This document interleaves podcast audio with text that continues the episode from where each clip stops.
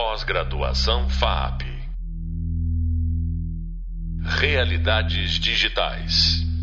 Olá, o tema deste podcast é lúdico e encanta por sua magia, a animação. Convido o diretor Gustavo Amaral para nos contar sobre o processo criativo no desenvolvimento de um projeto em animação, a criação dos personagens, os cenários, o desenvolvimento de roteiros e a estratégia de criação. Vamos falar de propriedade intelectual. Amaral atua no mercado de animação desde 2006. É co-criador da série A Hora do Rock, em exibição no Globoplay. Dirigiu para Sesame Street e desenvolveu projetos de branded content como Mão de Vaca para o Itaú. Atualmente, ocupa o cargo de diretor de criação da empresa de games mobile Wildlife Studios. Na quarta videoaula, conhecemos Chef Pompom, um projeto transmídia do qual Amaral participou como diretor artístico no desenvolvimento. Olá, Amaral, muito obrigada pela sua contribuição na nossa pós-graduação. Olá, seja, tudo bem, pessoal? Seja muito bem-vindo. Eu queria que você começasse o nosso podcast contando como foi sua experiência como produtor e diretor da série A Hora do Rock. Beleza. Bom, primeiro, obrigado, muito obrigado pelo convite, Denise adorei a oportunidade uh, e é sempre bom falar do mercado de animação, acho que, que tem bastante história para contar. É, bom, a experiência no Hora do Rock foi incrível, assim, a gente foi, foi uma propriedade, né, uma série criada que ano 2004, talvez antes até, a gente começou a, a, a estudar um pouco o mercado de entretenimento, porque nós éramos uma produtora de animação para publicidade, né? É, então, a criação dessa série veio antes de qualquer oportunidade de mercado. Né? A gente criou porque queria aprender a criar, basicamente. O mercado estava começando a aquecer mais com, com propriedades uh, de desenho, né? Acho que uh, o Peixonauta já, já estava com bastante episódio, já estava dando bastante resultado, e vieram algumas outras séries na esteira, uh, e foi nesse contexto que, que a gente pensou Hora do Rock. Então ele começou mesmo como uma criação de paixão, assim, né? Uh, foi criado por mim e pelo Thiago Fogaça, que é meu amigo, colaborador de, de longa data, é uma pessoa que, que estudou fora, aprendeu a escrever fora e voltou para o Brasil um pouco antes dessa época e a gente se animou para para juntamos esses dois momentos, né? Eu tinha uma produtora de animação, ele tinha uma, uh, ele tinha esse know-how todo de roteiro e a gente se juntou para aprender a, a, criar série de animação. É, e no fim deu certo, assim, a, a gente rodou alguns, alguns players uh, no mercado, acho que foi o Rio Content, se eu não me engano, uh, e lá no Rio de Janeiro mesmo a gente teve contato com o Gloob e a série se viabilizou a partir disso.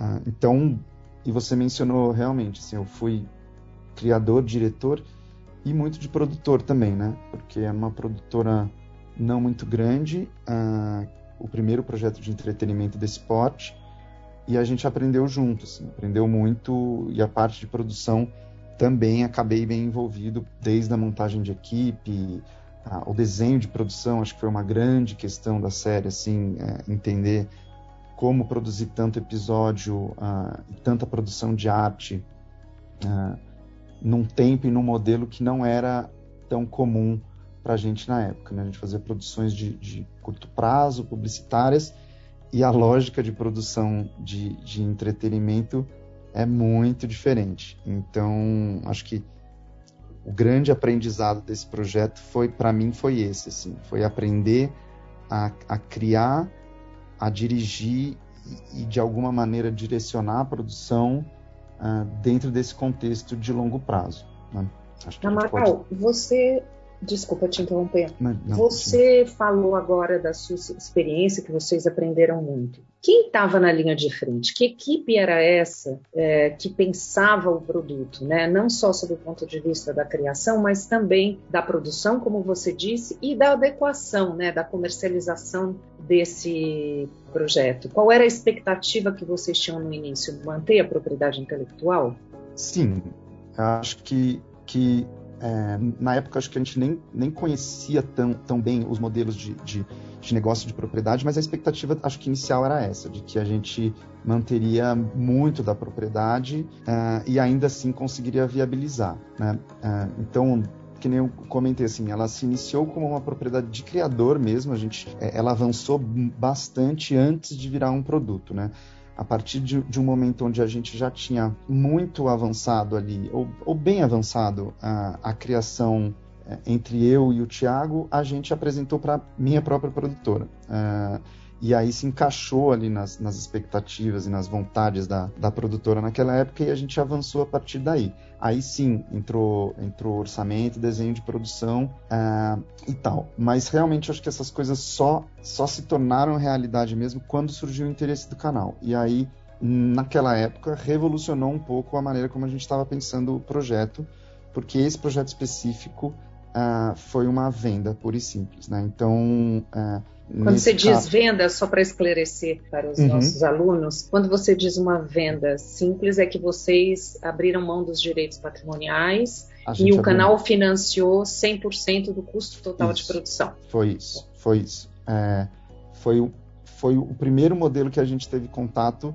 foi um que nem é, não, nem é tão comum, né? Depois a gente acabou descobrindo, mas foi, foi o primeiro, foi esse, sim surgiu o interesse, encaixou ali com, com a linha editorial que eles estavam procurando. É lógico que depois eles acabam se envolvendo e, e, e, desenvolvendo a série juntos, mas quando o interesse aconteceu, a gente entendeu que, que, que esse modelo, a proposta inicial era essa. E para a gente fez todo sentido na época. A gente, como eu falei, a gente não tinha essa série, a gente não tinha. Uh, série de entretenimento ainda e, e topamos, assim, tanto, tanto a, a, produtora como negócio quanto os criadores. É, a gente já a, a gente já tinha feito um acordo com a produtora em relação aos direitos autorais do autor, né? Então a gente já estava bem acordado com a produtora, mas logo depois surgiu a, a possibilidade de, de, de, venda total dos direitos patrimoniais. E, e a gente, enfim, já estava acordado, a gente só não sabia que ia ser tão rápido e que, e que e que isso ia acontecer. Mas no fim deu certo, assim, tanto nós Agora, ficamos super satisfeitos. Vocês negociaram o que exatamente? A série? É, até que ponto né, vocês desenvolveram o projeto? É isso que eu quero é, explicar para o aluno que é muito importante. Com certeza a produtora tem que investir um pouco em desenvolvimento, Sim. porém uma série de um projeto em animação a gente sabe que é muito caro, né, Amarelo? Então eu queria uhum, que você contasse uhum. até onde né, vocês foram com a Bíblia do projeto para poder vendê-lo né, e captar os recursos finalmente para a produção do, do, projeto. Beleza. É, bom, a gente acho que o, o principal material uh, que a gente preparou foi a Pitch Bible, né? Foi a, a Bíblia de Pitch, onde a gente uh, focava muito na questão de criação editorial mesmo. Assim, o que era a série, qual era o tema, uh, o que a gente, qual era o ponto, quem eram os personagens e tal.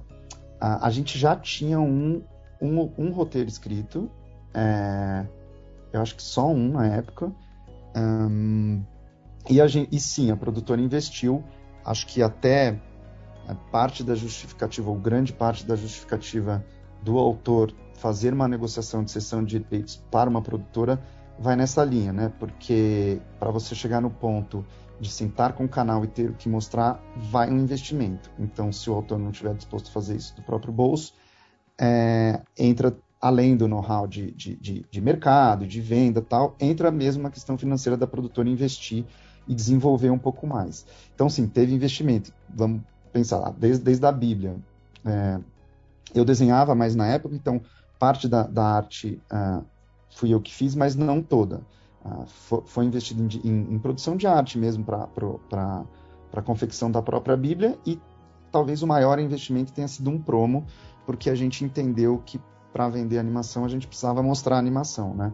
Então a gente, aí por, a, a própria produtora investiu num, num, promo animado de dois minutos um, que apresentava a série da maneira mais sucinta que a gente conseguiu imaginar. Então, era um, era um promo pensado para um promo, né? É, enfim, a gente também pesquisou como isso acontecia, como produzir um, uma peça de dois minutos que fosse que não fosse tão custosa e que ao mesmo tempo, vendesse e enchesse um pouco os olhos uh, de quem ia comprar. Amaral, eu sei que no promo é muito importante você já trazer como os personagens se comportam na animação, uhum. né? Uhum. É, não, não basta o desenho simplesmente, mas é, vocês chegaram a esse ponto então no promo, né? De testar e, o, o tipo de animação que vocês gostariam e isso foi vendido como tal ou o canal a partir daí entrou com, com outras contribuições e, e ele foi alterado criativamente falando? criativamente, a gente, eu considero que a gente avançou bastante quando chegou no ponto do promo. É, a gente, a gente já tinha definido bem, por exemplo, a gente não tinha os roteiros, mas a gente de, tinha definido. Eu lembro que o Thiago preparou documentos extensos até de, de, de da relação entre os personagens em qualquer situação, é, entre os, os, quatro personagens principais, como eles reagiriam uh, em tais situações. Exemplo, uh, como que o personagem A e o personagem B reagiriam se o personagem B tivesse ofendido o personagem C, por exemplo. Ah, do, duas crianças brigaram, como que, que a terceira criança é, faria uma intervenção? Tudo isso, a gente chegou nesse ponto, assim, e, e na nossa criação, todos os personagens, é, de alguma maneira, se contrastavam em relação ao tema. Então, tudo isso já estava definido quando a gente chegou no, no, no promo. É, o, o, promo era, era um promo de sequência simples, mas a, a, nossa principal intenção, uma vez que a gente identificou que realmente não ia ter recurso para mostrar o universo, é uma série de viagem no tempo. É, a gente dedicou isso de cara que isso ia ser impossível de, de, Essa não seria a força do nosso pitch mostrar visualmente isso. Então a força do nosso pitch seria vender a personalidade dessas crianças. Ah, e sim, o promo fazia referência, tinha diversas sacadinhas em relação à viagem do tempo. Né? O promo ele, ele tinha sido enviado do futuro, né? a, a peça foi criada assim como se as crianças tivessem enviado esse vídeo de dois minutos do futuro. Inclusive, o vídeo era para executivo de canal. As crianças estavam, estavam conversando com o executivo de canal. Elas gravaram esse vídeo para eles, né? Que ótimo, uma boa estratégia. Agora, você falou em parceria, ou seja, se o autor não tem recursos do próprio, né, próprios né, para investir na, na, criação, ele então pode procurar uma produtora. No caso, você era produtor também, mas uhum. uh, o Amaral, criador, com certeza fez um contrato com a própria produtora, porque tem Exato. outros sócios, é uma empresa jurídica. É, e a produtora precisou buscar parceiros para o desenvolvimento inicial, ou seja, vocês tiveram fornecedores como a Trilha, o pessoal de, enfim, outros criativos de, de outras empresas? Sim, sim. É, nesse, nesse caso, eu diria que foi até um promo simples, pensando para os padrões atuais, é, mas teve. A gente, a gente tinha a gente tinha um pouco de força de trabalho disponível ali da produtora mesmo, mas você bem mencionou a trilha, é, parte da produção de arte, Uh, isso foi isso foi levantado sim com, com terceiros. A gente, a gente achou parceiros uh, que, que aí também acho que existia um, um, interesse na obra como um todo em futuras negociações e aí sim você consegue uh, negociar condições um pouco melhores para o momento que você está, que é o momento de desenvolvimento e, o, e os recursos são, são bem mais escassos ali naquele momento, né? Mas sim, a gente, a gente convidou parceiros, conhecidos, pessoas para que tinham, que tinham habilidades que a gente não tinha ali internamente na época. Né?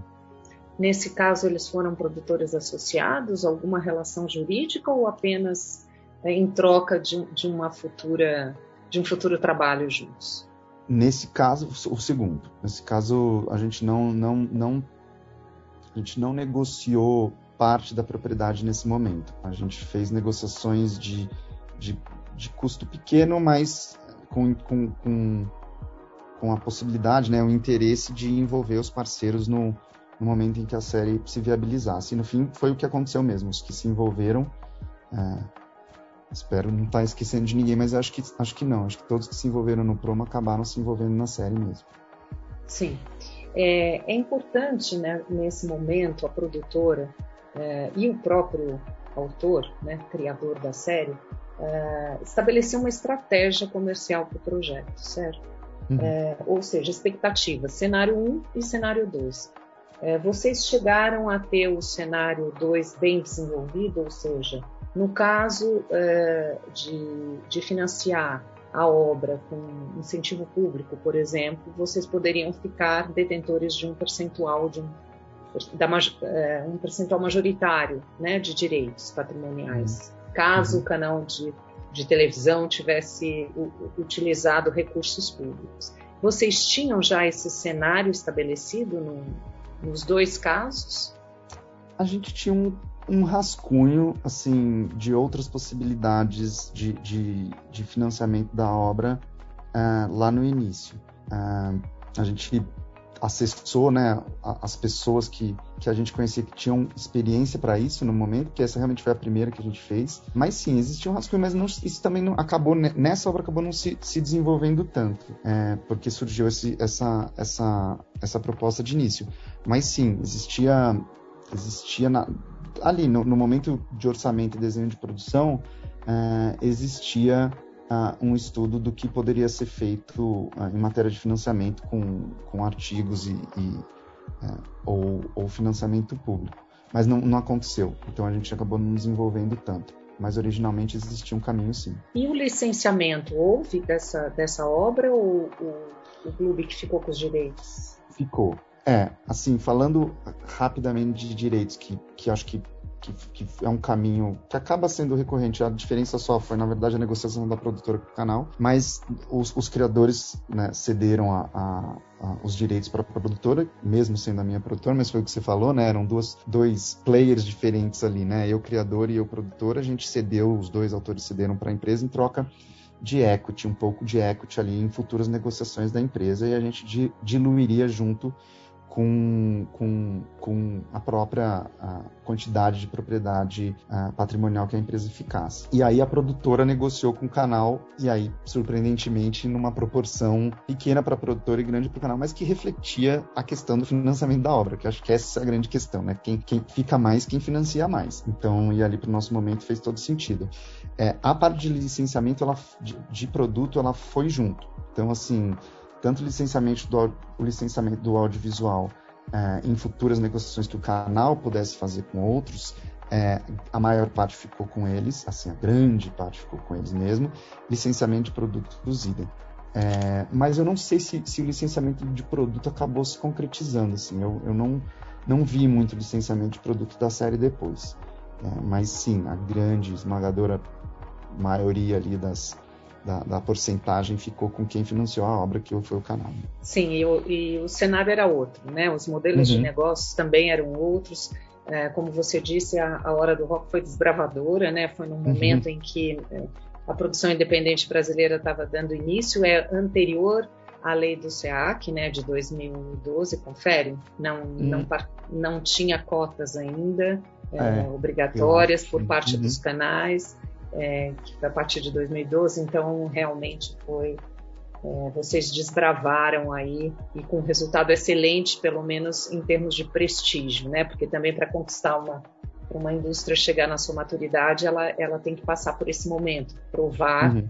que ela tem capacidade e qualidade para atender o mercado. Então, nesse sentido, eu acho que essas, esses dois exemplos que você trouxe, a hora do rock e o Peixonauta foram muito eficientes, né, para abrir caminho aí para os demais que vieram na esteira, como você disse. É, bom, nós vamos continuar no próximo podcast com Gustavo Amaral para conhecermos a estrutura necessária para o desenvolvimento de um projeto transmídia. Como o mercado desenvolve estratégias de promoção e vendas?